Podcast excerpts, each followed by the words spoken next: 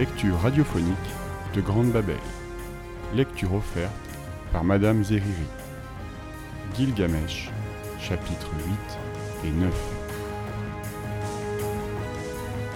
Lorsqu'ils arrivent, une foule immense se bouscule sur le quai, car la nouvelle de leur victoire les a précédés. Tout le monde veut voir les vainqueurs, les approcher, monter sur leurs radeaux, toucher les troncs superbes qui embaument tout le quartier du port. Des hommes tombent à l'eau, d'autres approchent à la nage sur des outres gonflées, et une flottille de barques, de roseaux, de couves de cuir entoure bientôt le butin rapporté par les deux héros.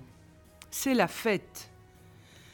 Gilgamesh désire que chacun y prenne part. Il ouvre ses greniers, ses silos, et fait distribuer double ration de tout orge, dattes, huile de sésame. La bière coule, brune, blanche, allégée, miellée. Vin de palme, vin de grenade, friandises, pâtisseries. Dans les temples d'Anu et d'Ishtar, on sacrifie à tout va. On apporte des offrandes. Moutons, chèvres, couffins de concombres, d'oignons, de poireaux. Dans le temple de Shamash aussi, qui a tant aidé son protégé. Shamash est un dieu fidèle, il l'a prouvé. Et Gilgamesh l'a bien prié.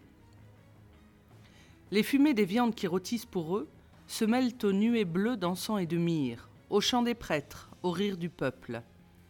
C'est un souffle coloré qui s'exhale de la ville et s'élève vers le ciel des dieux pour leur offrir la reconnaissance des hommes. Comme ils doivent être fiers d'avoir eu la bonne idée de les créer. Dans le palais, Enkidu est très entouré. On lui fait raconter l'expédition et lui, docile, se prête à toutes les demandes, raconte et raconte, en arrosant de bière ses récits. Il fait vivre l'aventure à ceux qui l'écoutent. Il mime la forêt, il mime son angoisse, il mime la bataille, il mime les vents. Enkidu est un conteur très particulier. Lui-même, à force de raconter, revit ses journées, ressent à nouveau toute leur intensité.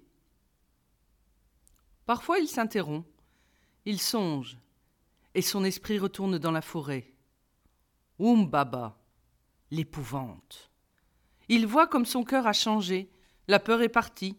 Il l'a vaincu avec l'aide de Gilgamesh, son ami. Puis il reprend le fil de ses histoires, et ceux qui l'ont déjà entendu s'empressent d'aller raconter à leur tour, comme s'ils étaient eux-mêmes Gilgamesh ou Enkidu et tous ces récits s'ajoutent aux offrandes et montent captiver les dieux. Pendant ce temps, Gilgamesh profite que chacun est occupé pour se retirer. Jadis, il aimait festoyer dans le bruit, entouré de ses compères. Aujourd'hui, pour la première fois, il veut être seul, afin de savourer son exploit en silence. Dans son bain parfumé, il songe, lui aussi, la vie sauvage de la steppe lui revient, et ses doutes apaisés par ses rêves. Et Enkidu, qui sait parler la langue des choses, sa maîtrise. Après le bain, Gilgamesh s'enduit de crème et d'onguents, puis s'habille légèrement. Une simple tunique tenue à la taille par une ceinture en cuir blond de cerf. Une coupe à la main, il descend dans son jardin frais, toujours habité par ses pensées. C'est Shamash qui l'occupe maintenant. Shamash qui ne l'a jamais quitté. J'ai été attaqué et tu m'as défendu. J'ai été faible et tu m'as soutenu. Shamash, ma permanence. Tu me réponds quand je te questionne. Tu m'écoutes, même quand je me tais. Alors, en réponse à ces pensées, une voix s'élève dans les branches d'un tamaris. Non, ne te tais surtout pas, Gilgamesh. Ta bouche est une harpe à sept cordes et j'aime sa musique. Qui parle? Qui est là? C'est toi, Shamash? Non, s'éclame la voix en riant. Pas Shamash. Qui alors? Devine. Ce ton mutin, aguicheur. Une femme, forcément une femme. Hum, tu brûles. Encore un effort. Ishtar. Tu vois quand tu t'appliques Et la déesse, restée invisible pour mieux taquiner Gilgamesh, soudain se révèle à lui, éblouissante, dorée, presque nue. Enkidu raconte à tous tes invités vos merveilleux exploits. Il est intarissable. Il m'a donné envie de les entendre. Mais de ta bouche, Gilgamesh, et en particulier. Elle s'approche et souffle sur lui son haleine de poivre et de gingembre. Gilgamesh d'instinct se méfie. Quand l'incomparable Ishtar vient se perdre chez les hommes, ce n'est pas pour entendre des histoires. Dis-moi la vérité. Que veux-tu? Toi. Elle lui retire sa coupe des mains et boit en le fixant dans les yeux. Ses accroche-cœurs parfaitement ourlés sont serrés sur un front, sur son front, par un bandeau d'or fin, plus léger qu'un tulle. Ses yeux, agrandis par le col sombre sur ses paupières, luisent comme deux fruits de belladone. En buvant, c'est Gilgamesh qu'elle déguste. Épouse-moi, propose-t-elle. T'épouser? Je croyais qu'Ishtar n'acceptait que des amants. Depuis quand s'intéresse-t-elle au mariage? Depuis qu'elle t'a vu à l'œuvre dans la forêt. Tu étais farouche et beau. Tu embaumais la résine. Épouse-moi, je te récompenserai. Je doublerai tes troupeaux, tu verras. Tes brebis ne mettront bas que des jumeaux, et tes ânes seront plus résistants que des mulets. Tes chevaux de course triompheront dans tous les concours. Je te donnerai un char taillé dans un bloc de lazulite, monté sur des roues d'or, et j'équiperai ton attelage d'un harnais d'ambre. Les plus grands rois de la terre se disputeront ton amitié, et ils se bousculeront dans Uruk pour t'offrir des présents et te baiser les pieds. Elle est plaquée contre lui pour qu'il la prenne dans ses bras. Mais Gilgamesh reste insensible à ses avances. Quand elle a terminé sa liste de mariage, il lui dit Et avec quelle monnaie vais-je te payer toutes ces merveilles? Avec de la naïveté De la docilité il faudra que j'accepte tous tes caprices, toutes tes tromperies. Une fameuse liste là aussi. Ishtar, furieuse, lui jette sa coupe au visage et d'un coup de griffe déchire sa tunique et lacère sa poitrine. Gilgamesh évite la coupe, saisit les poignets d'Ishtar, la déséquilibre, la couche brutalement sur la terre humide d'un massif et s'assoit sur son ventre. Parlons de tes amants maintenant. Tu les as tous trompés, tous fait souffrir, tu t'en souviens? Je vais te rafraîchir la mémoire. Commençons par Tammuz, ton premier fiancé. Tu l'as expédié chez les morts. Belle récompense pour son amour. Et le pâtre qui te cuisait des fournées spéciales de galettes au cumin. Tu l'as changé en loup. Très subtil. Jour et nuit maintenant, il est pourchassé par ses anciens valets et par ses chiens. Ichoulanou, le, jardinier si doux, tu l'as changé en crapaud. Et je ne parle pas du cheval, que tu as aimé aussi, et que tu as condamné à toujours boire de l'eau sale, souillée par ses propres pattes. Eh, j'oubliais le lion Depuis qu'il t'a connu, il est harcelé par les chasseurs, mis à mort dans leurs filets. Quel cadeau, Ishtar Quels éblouissants cadeaux Et moi, dans ce panorama de tes trahisons, quelle place me réserves-tu? Quel petit plat raffiné m'as-tu déjà mijoté? Réponds. Ishtar se cabre, crache, hurle. Sa fureur liquéfie le phare de ses joues et le col creuse de longs sillons noirs sur son visage. Avec un tel tableau de chasse, comment te faire confiance? Je ne serai pas ta prochaine proie. Je n'entrerai pas dans ton temple. Retourne-y et ferme bien les portes. Gilgamesh se relève pour la laisser partir, et Ishtar, aussitôt debout, rajuste sa jupe, son cache-sein de perles, et hors d'elle, disparaît dans un buisson de mimosa. Tu le regretteras promet-elle en soulevant un nuage de pollen jaune. Ishtar ne rentre pas chez elle. Elle va directement se plaindre au chef, à nous, qui l'attend. Il a tout vu, évidemment, et au claquement de la porte de son temple s'apprête à recevoir une furie. À nous Ne fais pas semblant. Tu l'as vu, tu l'as entendu. Est-ce qu'on va supporter encore longtemps de se faire insulter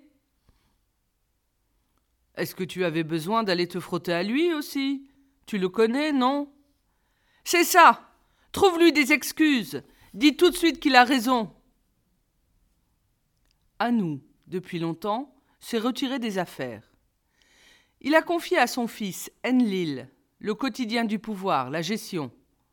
Il demeure donc comme un patriarche, une sorte de souvenir des temps anciens.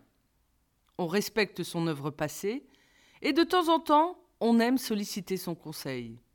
Il reçoit tous les dieux qui lui demandent audience. Mais si la plupart des visiteurs sont accommodants, il en est d'autres qui l'épuisent. Ishtar est la pire, une scie, toujours prête à en découdre.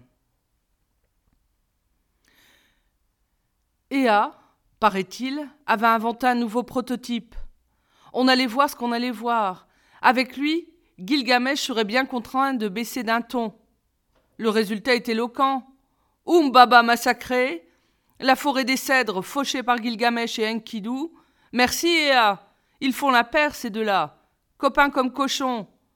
Un jour tu verras, ils revendiqueront le droit de siéger dans notre assemblée, de posséder un culte, avec des temples par-dessus le marché. Ishtar, tu exagères, on n'en est pas là, et tu le sais très bien. Tu es fatigante de toujours crier au loup. Je te dis qu'il faut leur porter un coup d'arrêt, leur faire sentir la loi, pour qu'ils n'en franchissent plus les limites. Et je ne vois qu'un moyen le taureau céleste. Tu es folle?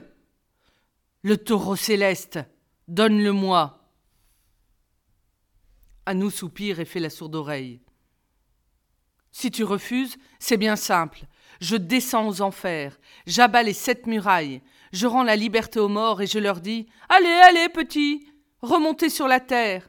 Allez, allez, petits, montrez-vous aux vivants, dévorez-les, soyez prospères. Tu sais ce que cela signifie à nous, et tu sais que je ne renoncerai pas. Oui, à nous, c'est qu'elle est capable de tout pour avoir le dernier mot. Si elle passe à l'acte, il sait que la mort va remplacer la vie, que le pays va s'arrêter, que les champs ne seront plus cultivés. Alors, si les dieux veulent manger, ils devront travailler comme avant la création des hommes, bêcher leurs lopins, ensemencer, récolter, faire la cuisine. Quel bazar, encore une fois. À nous préfère ne pas y penser. Bon, dit-il, admettons que je te donne le taureau. Tu sais à quoi tu exposes la ville? Oui, à sept ans de famine. Alors ne mets pas la charrue avant les bœufs. Commence par envoyer l'abondance. Mais c'est déjà fait. Les greniers sont pleins, les jarres, les fosses, les silos, tout déborde. On ne sait plus entreposer le fruit. Elle ment effrontément, et à nous, bonne patte, la croix sur parole. Alors, il lève le bras, enfonce sa main dans le ciel jusqu'à l'épaule, et tâtonne dans l'obscurité du chaos. Il saisit la queue d'une comète encore inachevée. C'est la longe de la bête. Il tire. Le taureau est bien là, qui résiste encore endormi. Il tire à nouveau plus fort, et, un mugissement rauque ébranle le plafond du ciel et fait vaciller les étoiles. Une violente secousse réveille Uruk. Cela ressemble au fracas du tonnerre, mais le ciel est clair. Tout tremble soudain, et le calme revient. Les gens se réveillent, se précipitent dans les rues, s'interrogent, mais rien. Ils ont rêvé sans doute. Plus tard, cependant, au creux de la matinée, une autre secousse tonne à nouveau. C'est le sol. Une poigne a saisi la ville comme une botte de jonc et tire pour l'arracher. Un dieu est en colère. Pourvu qu'il ne s'agisse pas d'Ereshkigal, la déesse des enfers. La rumeur se répand bientôt. La terre s'est ouverte dans le quartier des potiers, un gouffre. Cent maisons avec leurs habitants ont disparu. Et dès que la nouvelle a fait le tour de la ville, la grande colère récidive.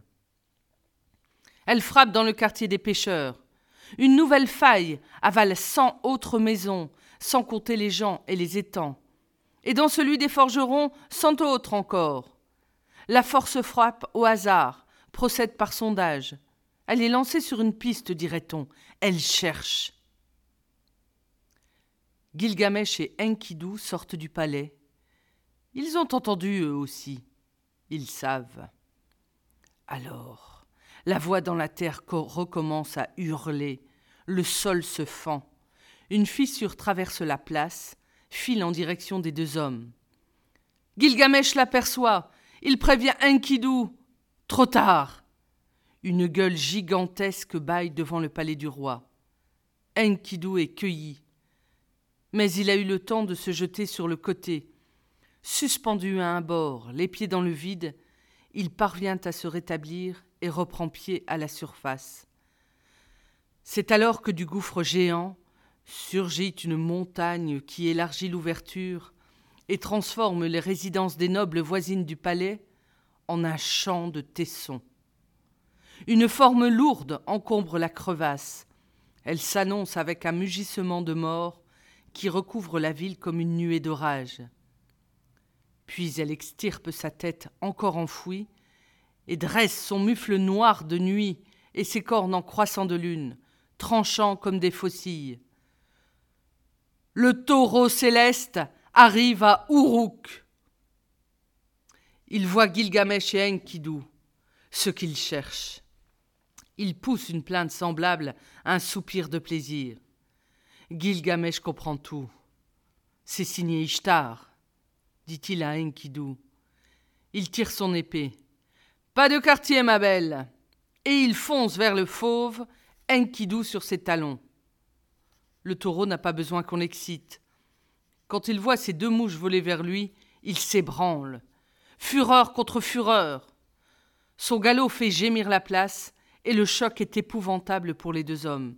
Ils sont projetés dans la poussière et se relèvent ensanglantés. À ce jeu, ils y laisseront la vie. L'animal est tout en puissance il faut ruser. Alors, il décide de s'enfuir pour l'attirer dans le dédale des ruelles étroites de la ville. C'est ainsi qu'ils auront raison de lui. Le monstre les voit s'échapper. Il les pourchasse et donne dans le piège. Le chaos gronde à nouveau, et les ruines s'entassent sur les ruines. Le prix à payer pour venir à bout de la bête, Gilgamesh le sait. Le temps viendra de reconstruire. Pour l'heure, c'est la désolation qui parle. Les deux fuyards débouchent bientôt dans une impasse. Calcul. Gilgamesh reste seul et attend face au taureau, pendant qu'Enkidu grimpe sur une terrasse au-dessus de la rue. Le fauve arrive devant Gilgamesh qui le provoque. Il fonce pour l'encorner. Alors, Enkidu saute derrière lui, lui saisit la queue et il tire comme s'il voulait l'arracher pour le freiner. Le taureau se retourne et Gilgamesh, à l'affût de sa première faute, plonge entre ses pattes, se glisse sous lui et lui enfonce son épée dans le cœur. L'animal est pris. Il se débat, mais son sang creuse déjà le lit d'un ruisseau au milieu de la ruelle. Il sait qu'il va mourir. Il fixe d'un regard vide ces deux hommes qui ont eu raison de lui. Il éructe, comme pour les blessés de son souffle. Sa bave macule son poitrail et se mélange à son sang qui s'écoule. Il se laisse tomber sur le flanc. La terre frémit encore sous son poids et il pousse un dernier rugissement. Il ne retournera jamais dans les étoiles. Les dieux sont avertis. Le taureau vient juste d'expirer. Déjà d'autres cris prennent le relais, des pleurs et des lamentations de femmes. C'est Ishtar, sur la terrasse de son temple, entourée de toutes ses prêtresses. Elle se désespère de la disparition de son favori. Ishtar gronde Gilgamesh fou de colère. Tu aurais mieux fait de ne pas te montrer. Il saisit une patte de la bête, Enkidu une autre, et leur force décuplée par la fureur remorque la dépouille de leur victime pour l'offrir à celle qui avait commandité leur assassinat. Ishtar, on t'apporte ton champion. Regarde ce qu'il en reste. À la vue du cadavre, les femmes se frappent les cuisses de rage, se mordent les lèvres de dépit, se griffent la bouche, comme des pauvresses abandonnées de tous. Et pour pimenter leur chagrin, Enkidu tranche une cuisse de l'animal et la lance en direction de la terrasse. Les belles s'enfuient épouvantées, pendant que Gilgamesh, dopé par la victoire, jette une dernière fois son arrogance à la face de la déesse. Si tu as été tombé entre nos mains, Ishtar, c'est toi qui seras affalé dans la poussière. Après quoi, ils s'en vont triompher dans les rues, se faire applaudir en libérateurs. Après Umbaba et la forêt des cèdres, ils ont couché le taureau céleste. Ils sont invincibles. Gloire à Gilgamesh. Gloire à Enkidu, son ami. Portés par les vivates, accompagnés par la foule, ils descendent jusqu'à l'Euphrate. Ils se baignent longtemps dans ces eaux. Ils s'y purifient de la folie qui les habite pour que le fleuve la prenne et l'emporte se dissoudre dans la mer.